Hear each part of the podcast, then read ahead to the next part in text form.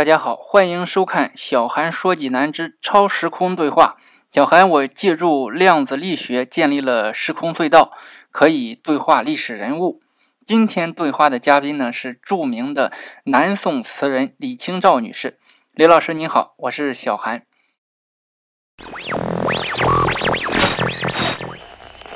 你好，小韩。大家好，我是李清照，一个七十多岁的济南老太太。李老师很谦虚啊，我们知道李老师是著名的词人，是婉约派诗词的代表人物，他被后世称为千古第一才女。李老师啊，我们济南还有一款白酒叫清照酒，就是以您的名字命名的。李老师，小伙子不要打广告，他又没给你赞助费，有什么问题就问吧。嗯，好的，李老师，您的词为什么写的这么好呢？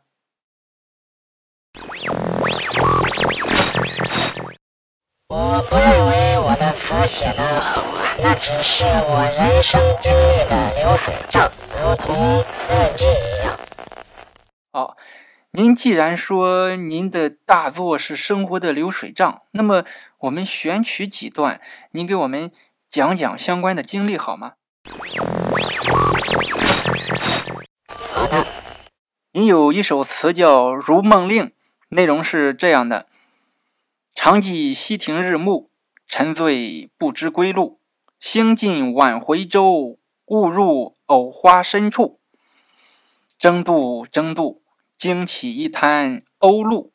您能说说这里面记录了什么事情吗？好的，我出生在济南的章丘。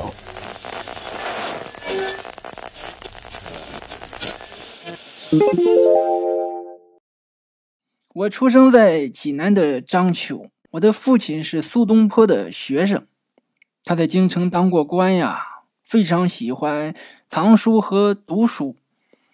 我的母亲是状元的孙女，又读诗书，家学渊博。我还有一个大爷，叫晁补之，他是苏东坡的大弟子，他非常喜欢陶渊明的。归去来兮辞，他自称归来子，院子叫归去来园。我因为仰慕他，模仿他，我也取文中的“以南窗以寄傲，沈荣兮之易安”这一句，我自称叫易安居士。少年时呀，我过得很逍遥，生活在浓厚的文学艺术氛围中，家里又有钱，不愁吃喝。常常出去游玩。十八岁时，我随父亲来到京城，但是依然常常怀念在济南的日子。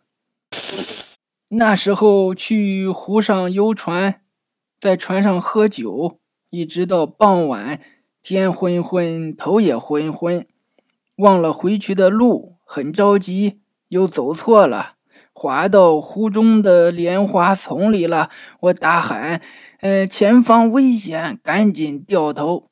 这时，呼隆隆，呃，飞出一群白鹭鸟，吓了我一跳。我一想，我也吓了鸟一跳，大家扯平了。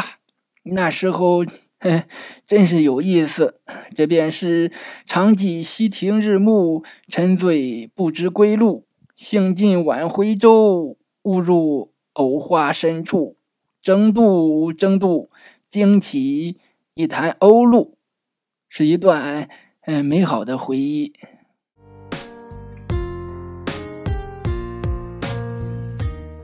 确实是一篇很真实的日记。我们再看下一首，李老师，这首叫《醉花阴》。薄雾浓云愁永昼，瑞脑消金兽。佳节又重阳，玉枕纱厨，半夜凉初透。东篱把酒黄昏后，有暗香盈袖。莫道不销魂，帘卷西风，人比黄花瘦。嗯，这是写给我丈夫赵明诚的。写词我擅长，但是论金石学研究，他却是一个大师。从记事起，他就开始收集文物典籍。他将一生都奉献给了金石学。金石学就是考古学的前身，更偏重于金属器具和石碑雕刻的拓片。他也是官宦之家。他和我哥哥是朋友，我们在元宵节的灯会上认识。他读过我的词，喜欢我，后来我们就相互写信。他也明白了我信中的意思，就来我家提亲了。嗯，婚后啊，我们一起探讨文学。为了写好《金石录》这本书，他经常外出考察，留下我一个人在家。有一次重阳节，他出门好久都没有回来，家里一整天都阴沉沉的。晚上我被冻醒，再也睡不着。我到院子里喝点酒，暖暖身子。院子里黄色的菊花呀，有些蔫了。吹来一阵风，将门帘吹起。哎，我的夫君啊，你在哪？你可知道菊花纤细，而我比菊花还要瘦了呀？这就是薄雾浓云愁永昼，瑞脑消金兽。佳节又重阳，玉枕纱厨，半夜凉初透。洞里把酒，黄昏后有暗香盈袖。莫道不销魂，帘卷西风，人比黄花瘦。我夫君好可爱，他收到这首词后，自己隔离了三天三夜，写了五十首词，然后把我的嗯掺杂在里面，给他的朋友看。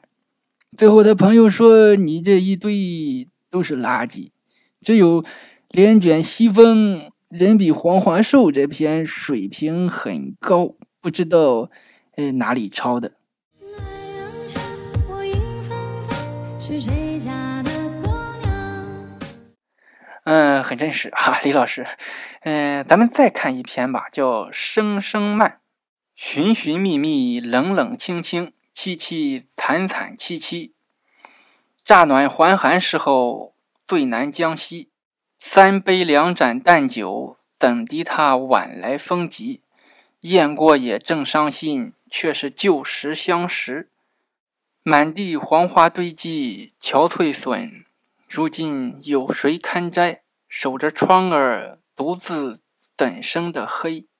梧桐更兼细雨，到黄昏。点点滴滴，这次第怎一个愁字了得！哎，金人一直欺负我们大宋朝啊，我夫君却一直收集文物。有时候他在市场看到好的文物，他脱了衣服和帽子跟人家交换，看着他披头散发。光着屁股抱着个花瓶回家，我这又好笑又心疼。多少年来，他在青州老家收集的宝贝堆满了二十间屋子。我四十四岁那年，我的婆婆去世了，他就去南京奔丧，然后又调任江宁知府，又留下我一个人在。山东青州老家，后来青州被金人占领，我急急忙忙带着他的宝贝去江宁找他。那么多东西呀，怎么带呀？捡着重要又轻便的文物，装了十五马车，没带走的十多间屋子的书籍啊，都被金人烧毁了。一路上兵荒马乱呀！我一个女人押着十五车的文物去千里之外的江宁找他，路上那个惨呀！记得刚到镇江，感觉终于踏上国土了，没想到金兵来了，守城的官员立马弃城逃跑了。这种情况比比皆是。后来终于到了夫君的江宁城，晋人又来打江宁，我夫君竟然也弃城逃跑了。这人真是，唉，我写词多，呃，写诗少，但是这次我写了四句诗：生当作人杰，死亦为鬼雄。至今思项羽，不肯过江东。我讽刺国家官员的贪生怕死，也批评我夫君的所作所为啊。或许我不应该批评他，因为没多久，他也得病死了，离开了我，我也大病了一场。忽然发现。这个世界我没有什么可留恋的了，只剩下这十五车文物。看到他们呀，我能回忆起来夫君那一次次光着屁股回家的场景。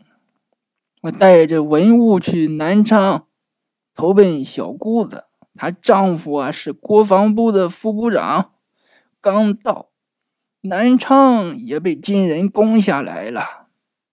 又去逃命，十五车文物少了一大半。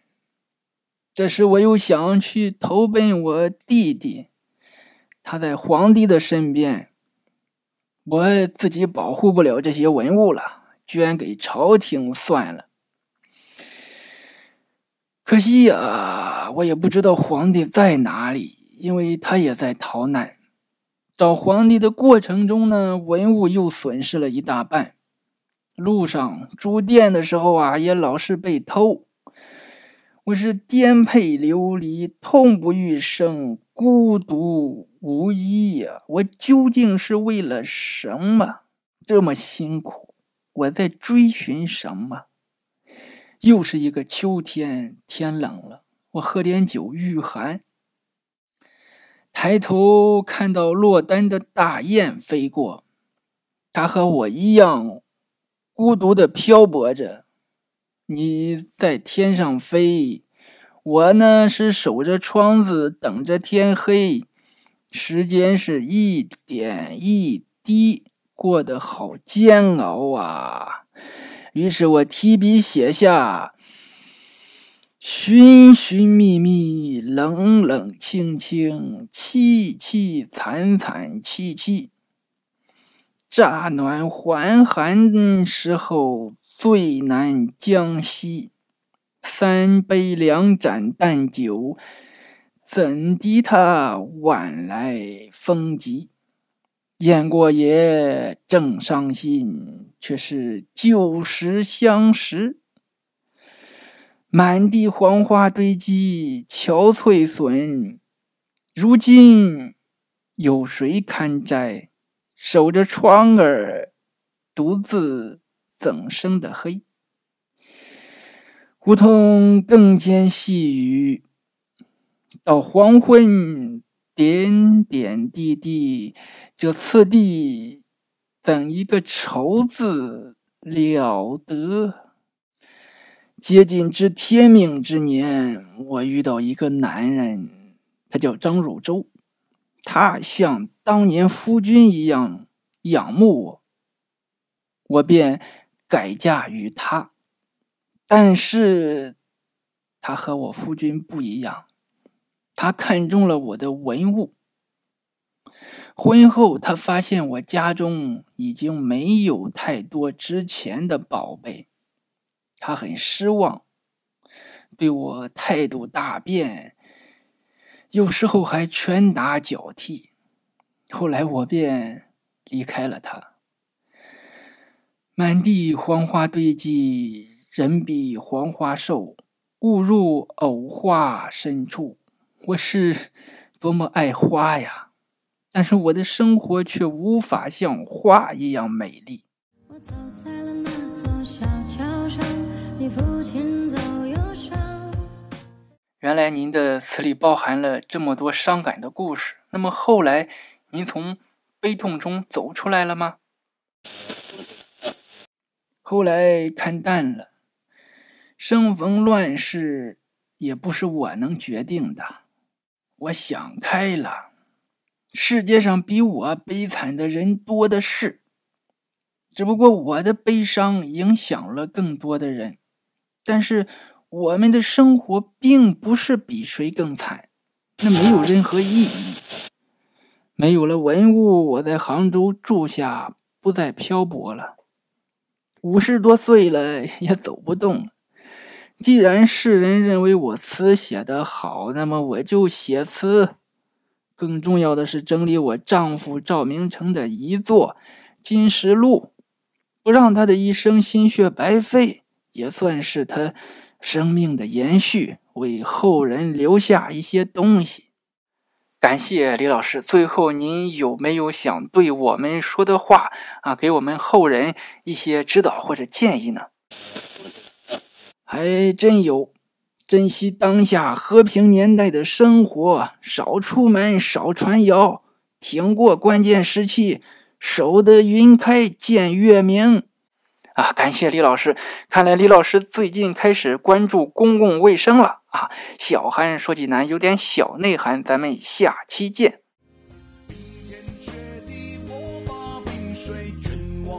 双手不。